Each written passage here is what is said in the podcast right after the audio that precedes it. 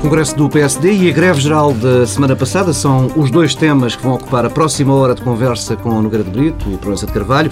Antes desses assuntos centrais, como sempre, temos espaço reservado para outros temas, escolha direta dos pares.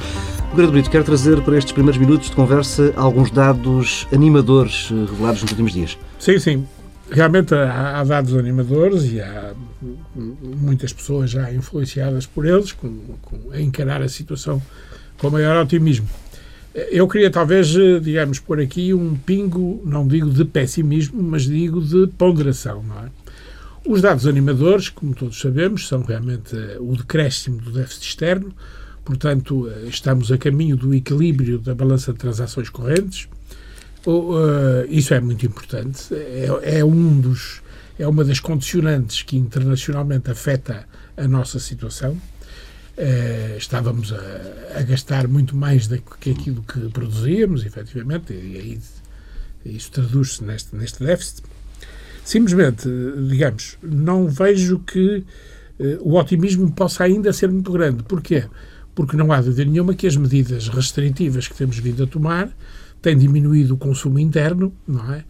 Porventura, para aquilo que deve ser o nível do nosso consumo interno, porventura, não é? não, não vamos falar por enquanto disto. Mas, e portanto, diminuindo o consumo interno, diminuem as importações, diminuindo as importações e mantendo as exportações um comportamento eh, razoável, não é verdade? É evidente que o déficit externo diminui. Mas tem essa, tem essa causa, efetivamente. Por outro lado, outro sinal positivo, eh, que é o, o, as taxas de juros as taxas de juros sobre a, a, a dívida emitida pelo Estado português a, curto prazo, não é? evoluiu positivamente, está abaixo dos 10% neste momento, o que é. No mercado secundário, não?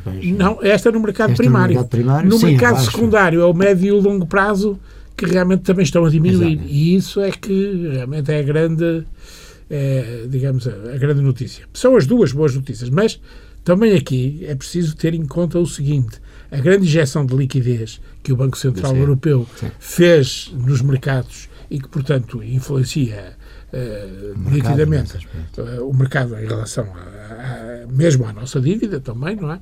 Por outro lado, um, o, o, ter acabado a indecisão da senhora Merkel, que realmente aceita a verba dos, dos 500 mil milhões não é verdade? E, por outro lado, aceita que ela se mantenha a correr em paralelo ainda com o anterior, com 230 milhões que sobravam do anterior fundo.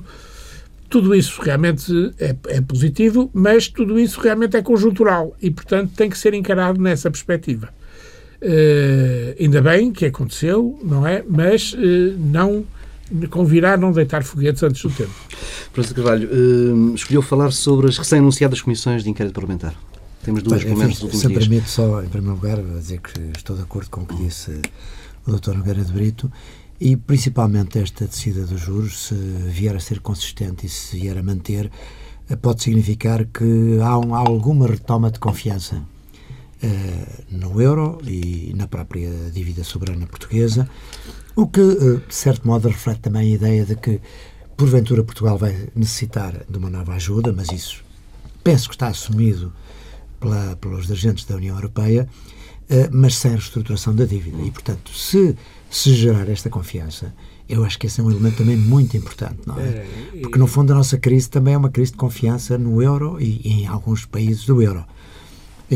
Eu acho que nessa matéria a senhora Merkel, uh, desculpe interromper, Daniel, mas, embora isto seja, seja uh, tem alguma razão, porque ela realmente prefere não avançar já com com, com notícias definitivas nessa matéria, porque diz que se as notícias vêm cá para fora, podem uh, levar os mercados. Os mercados têm, uma, têm um, uma, um mecanismo é. de reação psicológico muito, muito estranho. É, mas, oh, mas oh, Zé Luís, já está assumido que Sim.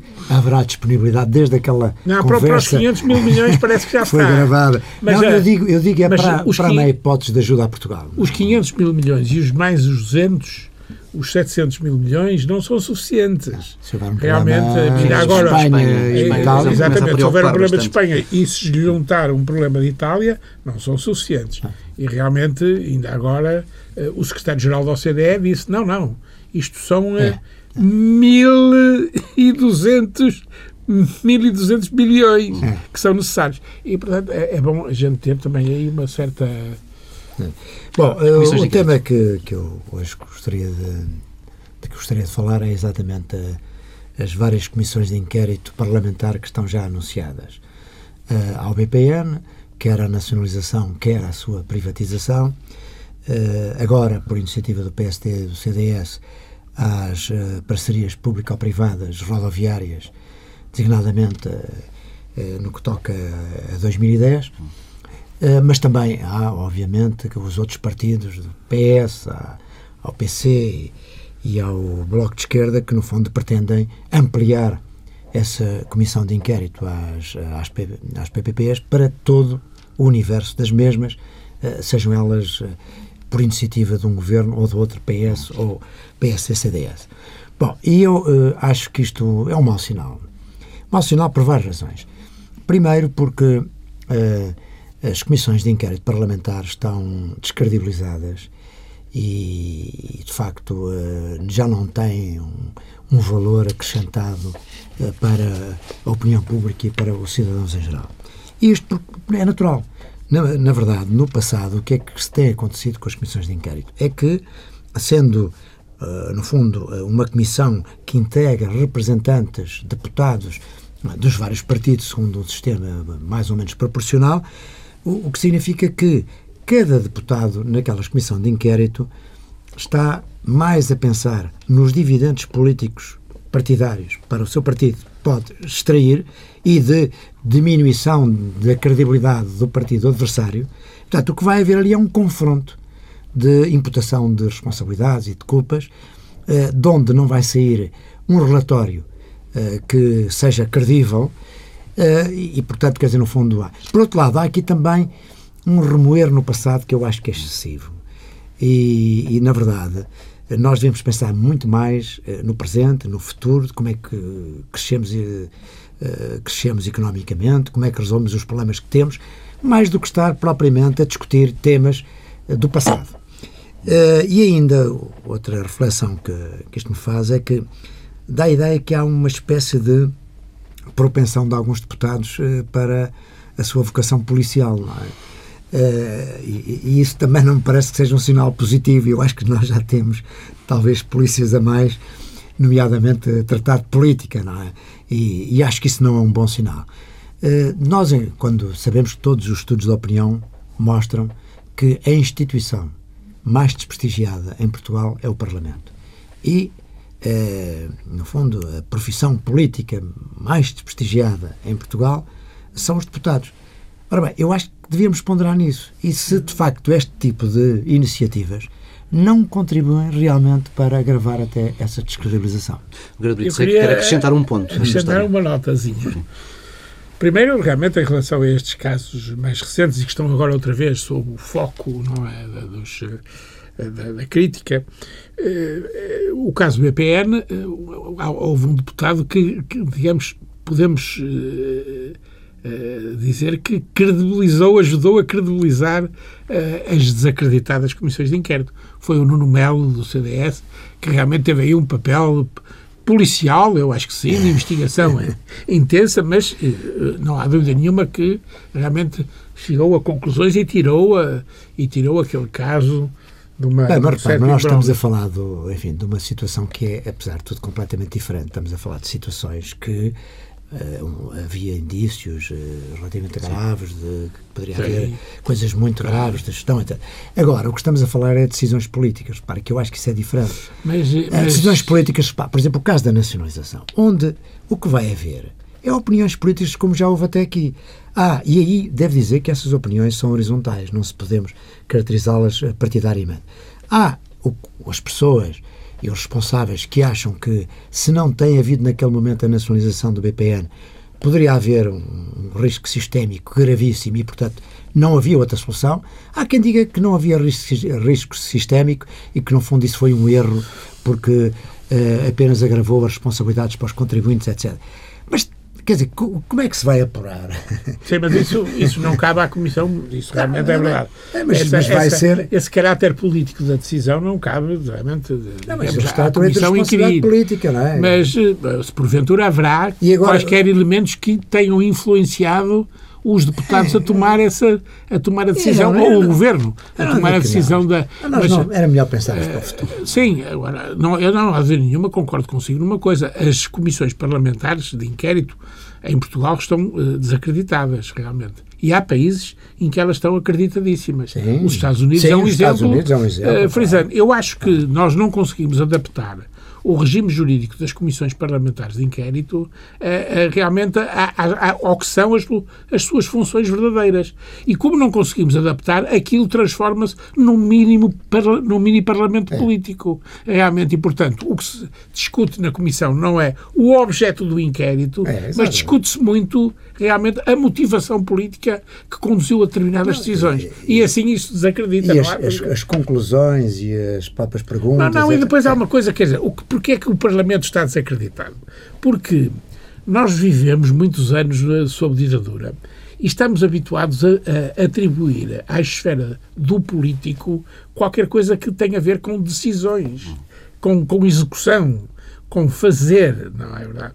Ora, é. o Parlamento discute, vai, vai, vai demorar muito tempo e, e, muita afinação da parte do Parlamento também, também é muita afinação. Vai levar muito tempo a que o país se habitue a que há uma instância em que se discuta, em que se critica, mas se não faz, não é?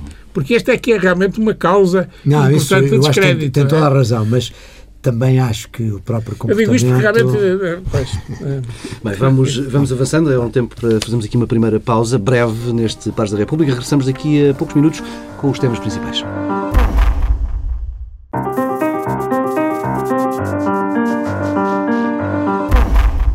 Estamos de regresso com os temas centrais deste Pares da República. Começo pelo Congresso do PSD, o principal partido da coligação que suporta o governo esteve reunido em Lisboa ao longo do fim de semana. No discurso de encerramento, Pedro Passos Coelho classificou o trabalho do governo como uma revolução tranquila, uma maratona na qual confessa não ter uma bola de cristal para ver qual será, ao certo, o desfecho. Nesse discurso de mais de uma hora, o Primeiro-Ministro abordou ainda a questão do desemprego, dizendo que temos de atacar o problema, mas avisou que não é o Estado que cria emprego. Coelho deixou ainda o classificou como uma palavra de esperança ao país, sublinhando que há boas notícias quanto à evolução eh, do endividamento, do déficit interno e do déficit externo. Já falámos, de resto, aqui dessas eh, boas notícias. França Carvalho, notou neste hum, discurso de encerramento de Passos Coelho alguns sinais de mudança no discurso político do Governo?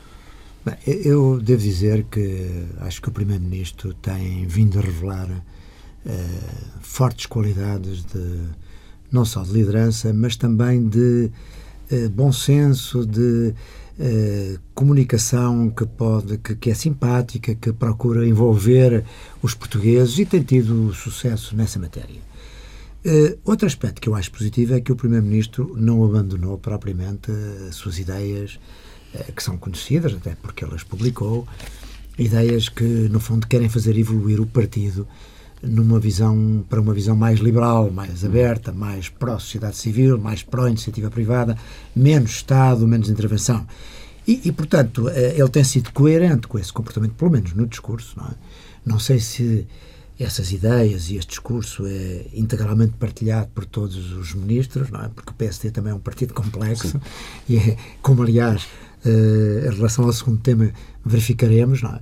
Mas, em qualquer caso, acho que o Primeiro-Ministro tem conseguido ir impondo, digamos, um, uma certa autoridade e uma imagem que eu acho positiva e, porventura, até mais positiva do que muitas pessoas poderiam imaginar. E também o exercício do poder dá mais experiência, dá mais. Uh, se há aqui uma mudança do discurso. Bom, é evidente que.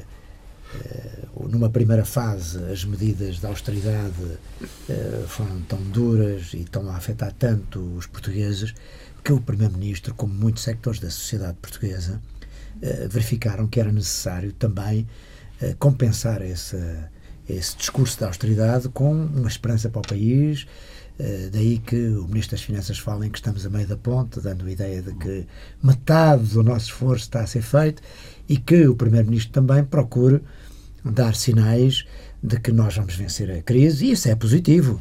Embora, naturalmente, de uma forma tão prudente, ele também enfim, é, possa preparar-se para notícias menos boas, porque infelizmente ainda não estamos em situação de pensar que as coisas vão correr bem, porque há outros sintomas. O, José Luís Nogueira de Brito há pouco disse, e bem, notícias que são positivas, e é preciso também tomá-las em consideração, até enfatizá-las, mas em contrapartida também há dados uh, menos positivos. Os dados do, da, do, enfim, da execução orçamental dos primeiros meses uh, em Portugal, a ideia de que a recessão vai ser mais forte do que aquilo que era previsto, o desemprego começa a ser um, enfim, começa não, é uma preocupação muito importante. Portanto, estamos naquela naquele ponto de onde as coisas podem ser bem ou podem ser menos bem. Mas o Primeiro-Ministro, globalmente, eu acho que eh, está a fazer bem o seu trabalho. André Brito. Bom, a pergunta era sobre o Congresso, é? E eu vou dizer que, em relação ao Congresso, o, o novo coordenador eh, político do, do, PSD, suponho que é esse o cargo. Jorge Moreira da Silva, sim.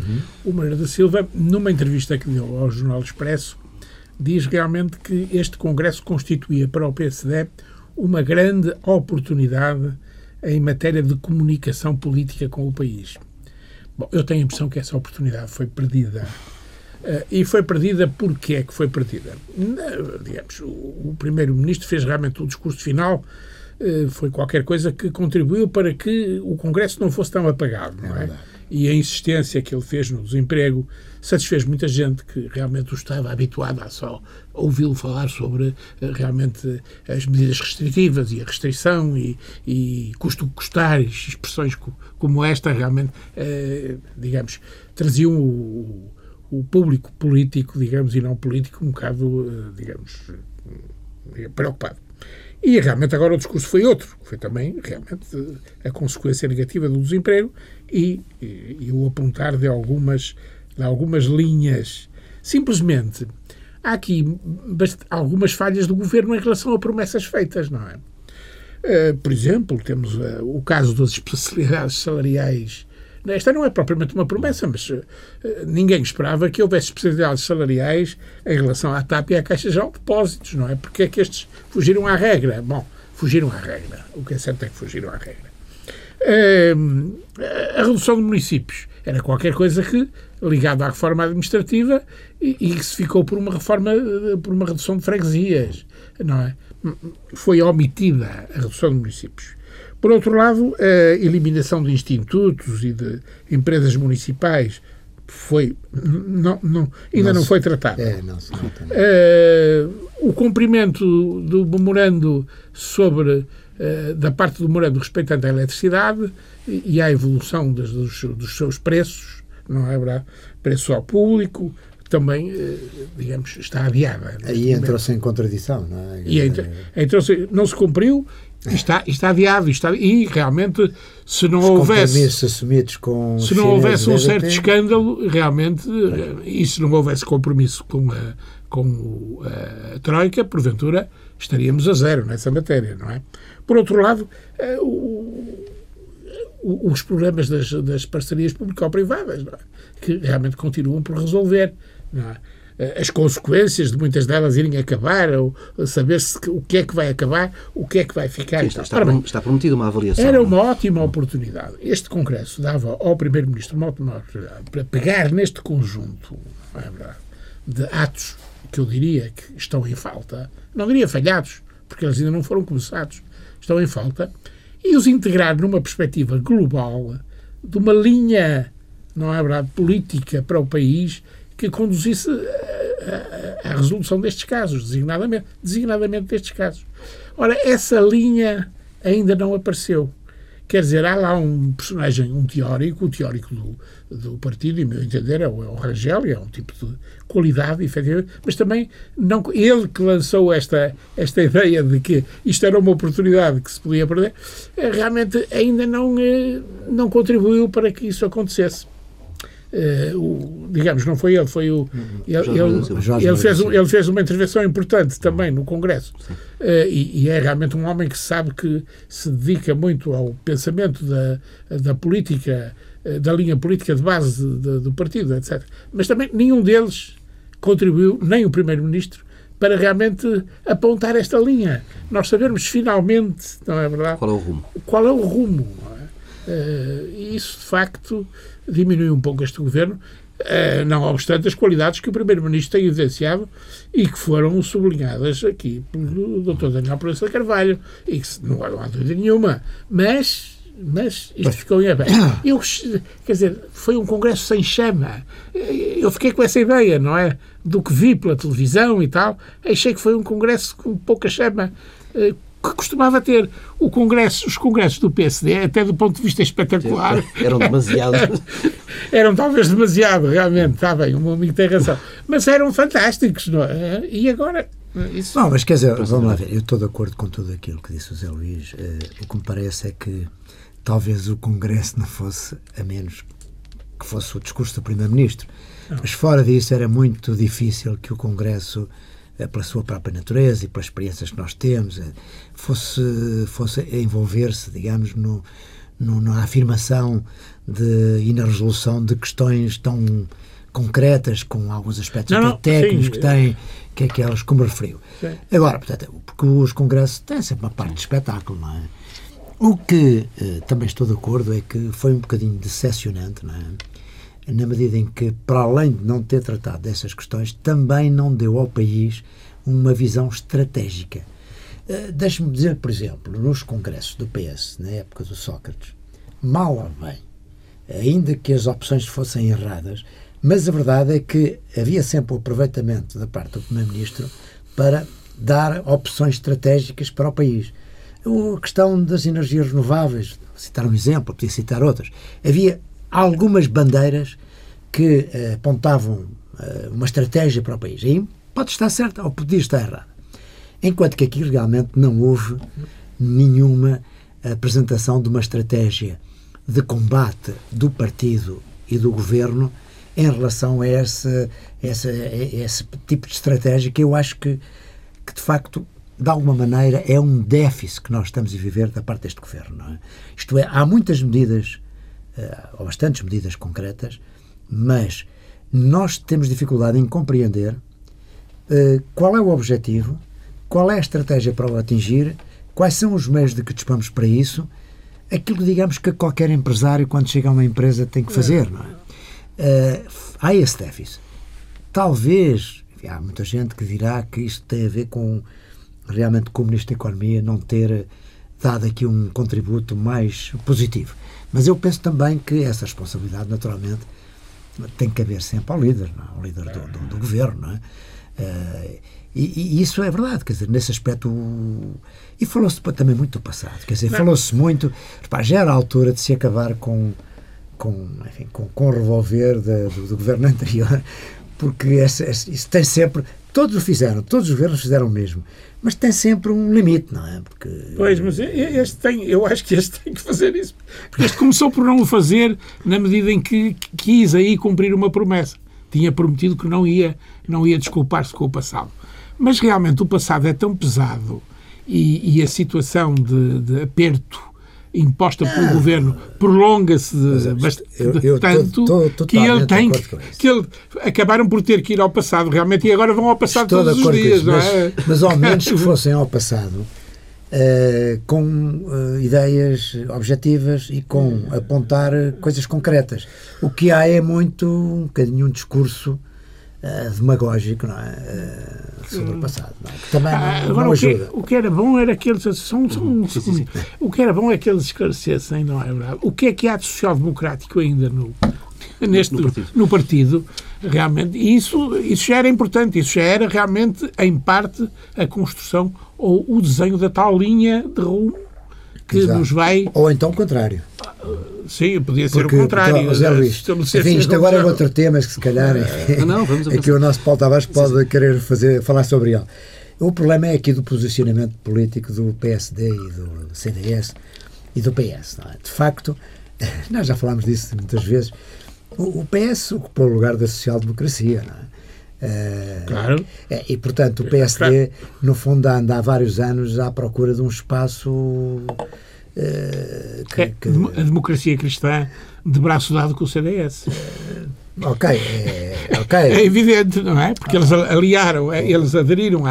Ou então, uma visão mais liberal. Ao Partido Popular Europeu. Sim. Uh, é? Tem as duas componentes. E mesmo aí, pois, que esse tem a componente liberal, esse tem realmente as duas componentes. E aí aderiram à componente liberal, mas isso será bom que eles digam, uh, não é? Porque cá são os sociais-democratas. É, sabe que, ideologicamente, desde o 25 de Abril, ficou a ideia de que os liberais são uns malandros de direita que querem Uh, roubar os pobres para os pobres para dar aos ricos, não é? E portanto essa imagem, estou, estou obviamente a caricaturar, não é? Mas para para ser simbólico. Mas ainda não é uma imagem é, simpática de usar evidente, em política portanto, em Portugal. Toda a gente tem um bocado de receio de se assumir liberal, eh, embora possa possa ser, mas eh, é, é porque ah, não é, é um que... rótulo agradável. É? mas eu julguei que este Primeiro-Ministro, pelas primeiras intervenções, tinha ultrapassado esse receio.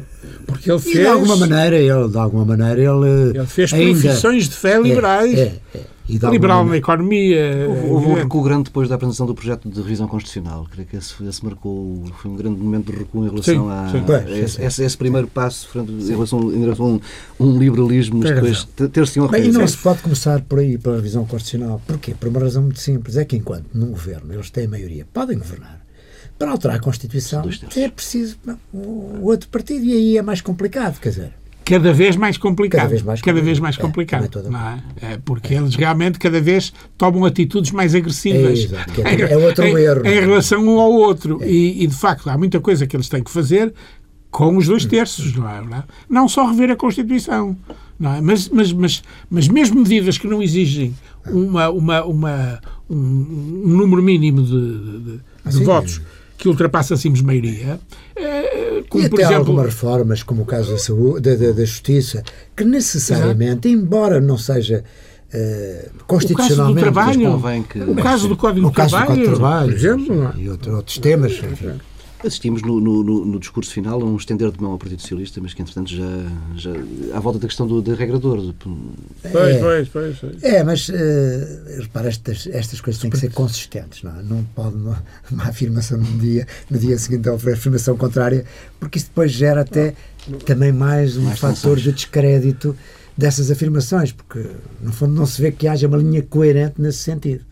Mas já vi que não vamos conseguir falar da, da greve geral, certamente. Há aqui uma última nota sobre o Congresso que eu gostava muito de ouvir a vossa, a vossa opinião. Há, há duas propostas que foram, de resto, levadas para o Congresso por, por Pedro Passos Coelho, uh, a de haver primárias para a escolha de candidatos às eleições autárquicas e às eleições legislativas e também a criação do Estatuto do Simpatizante. Estas duas propostas foram chumbadas uh, por aquele plenário de militantes. Uh, quer isto dizer-se que, e este tema, aliás, vai, está a começar a ser discutido também no Partido Socialista e há de, há de ser resolvido num Congresso uh, dos Socialistas no próximo ano. Uh, estas propostas de abertura dos partidos vão todas, inevitavelmente, morrer à mão de militantes que querem perpetuar o atual sistema. É, é natural que eh, os militantes do partido sempre olharam com alguma desconfiança para os independentes, mesmo quando há independentes que vão para os governos e tal. Isso, essa situação só é possível alterar com uma liderança muito forte. Se houver um líder muito forte, que tenha grande capacidade de alterar eh, esse status quo, é? eu acho que isso será possível.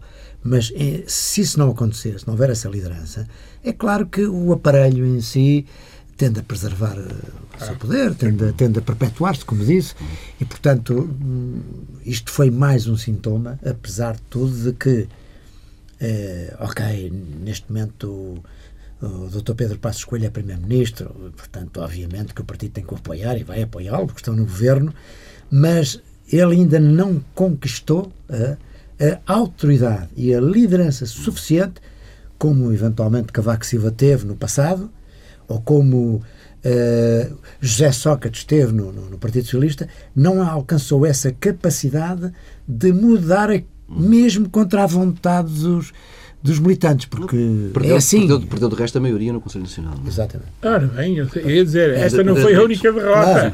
Houve outras derrotas que ele teve, realmente, não é? Uma delas é essa, perder a maioria no, no, no, no Conselho órgão. Nacional. a maioria qualificada, a maioria qualificada no Conselho Nacional, mas que é um órgão importante, realmente, e, portanto, ele perdeu. Uh, ora bem, eu acho que passas aqui um fenómeno que é o seguinte, é que uh, chegaram à liderança dos partidos, coisa que ambicionaram desde a primeira hora, as juventudes partidárias. E as juventudes partidárias nos congressos convivem com indivíduos de maior idade, não é verdade? Que os conhecem desde pequeninos, podemos dizer assim, é? desde, desde calções, não é? Desde, eh, e, portanto, tem por eles uma. A relação que têm em relação com eles não é a mesma que têm em relação aos antigos dirigentes, que eram de uma classe etária. Uh, pelo menos semelhante à dos, dos, dos, membros do Congresso, não é? Falemos. Uh, e, portanto, tinham, esse era um elemento que, desde logo, à partida, adicionado a outros, os impunha ao respeito do Congresso. Neste momento, é, eles têm que conquistar esse respeito, realmente.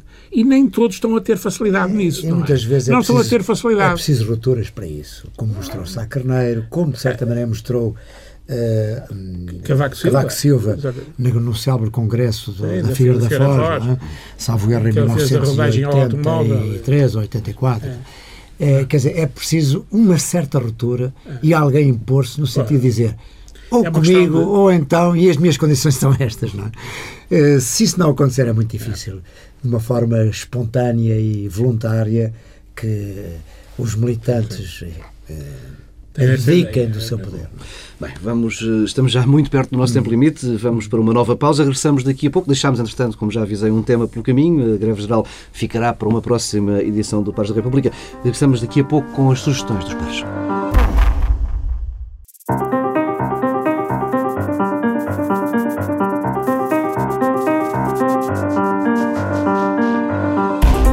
Minutos finais deste Pares da República, momento para respirar agora de forma mais tranquila, escutando duas sugestões. Eh, Daniel Prança Carvalho eh, recomenda a leitura de um artigo assinado por Vitor Bento. Exatamente. Hoje uh, vem no Diário Económico um artigo de Vitor Bento, o título é O Dia Seguinte, mas o jornal, ao anunciar o artigo, põe, entre aspas, Economia Nacional está demasiado assente nas PME. Eh, este artigo é interessante porque vem, de alguma maneira, contra eh, uma ideia que é persistente, tem algum romantismo, que é a ideia de que nós precisamos fundamentalmente de apoiar as pequenas e médias empresas, é nelas que reside o nosso potencial. É um discurso que ouvimos há muitos anos, Exatamente. décadas, se E, e isto, este é um discurso que simultaneamente coincide com um discurso que de alguma maneira diaboliza os grandes grupos económicos, que é um, um discurso, obviamente, que começou na extrema-esquerda, que tem, desde logo, uma ideia fundadora, que foi, foram as nacionalizações em 75, em março de 75, a ideia da destruição dos grupos económicos, e, portanto, até agora a nossa cultura política ainda não assimilou a ideia de que, para que nós possamos competir no mundo global em que nós estamos, porque é disso que se trata, precisamos de campeões, precisamos de lideranças empresariais, precisamos de grupos fortes, precisamos, portanto, de músculo, que depois também, naturalmente, favorece as pequenas e médias empresas, porque são as lideranças que arrastam muitas vezes depois o, o, desenvolvimento de atividades que são complementares, que estão, estão a, a montante. Volkswagen, a, no caso da Volkswagen, é, é exato, é? claro, é sintomático esse caso, e, e outros, não é? E, portanto, eu penso que é um artigo que reflete um pouco essa ideia e é bom que haja quem diga algumas coisas que são politicamente incorretas, entre aspas. Fica a sugestão de leitura, um artigo no Diário Económico assinado por Vitor Bento. Nogueira Brito uh, decidiu falar sobre a morte do escritor italiano, português de quase uma vida inteira, António Tabucchi. Uh, Tabucchi, exatamente, que morreu a semana passada, não é? A semana passada, suponho eu. Uhum. É, foi, foi, no fim de semana que foi noticiado. Realmente é um, é um personagem curioso porque é um personagem que italiano, é? indiscutivelmente, é, mas que teve uma grande admiração por Portugal e uma grande ligação a Portugal é, e designadamente à nossa literatura, é um grande promotor de, de Fernando Pessoa, não é? é e, e, e, realmente conviria este, esta efeméride de, triste da morte, não é? Para revisitar a sua obra literária eh, e, e, realmente a importância que ele teve na cultura portuguesa, a ligação ao cinema. Ele foi argumentista de, de alguns filmes, não é? é e isso realmente, digamos, é uma. Nós temos vindo aqui a falar tanto da importância do país e do seu relevo e da sua projeção. A Tabuki contribuiu bastante para a projeção de Portugal é? e da nossa cultura realmente no estrangeiro. Fica aqui, fica por aqui esta edição de Pares da República. Temos novo encontro marcado, como é hábito, para a próxima semana, à mesma hora.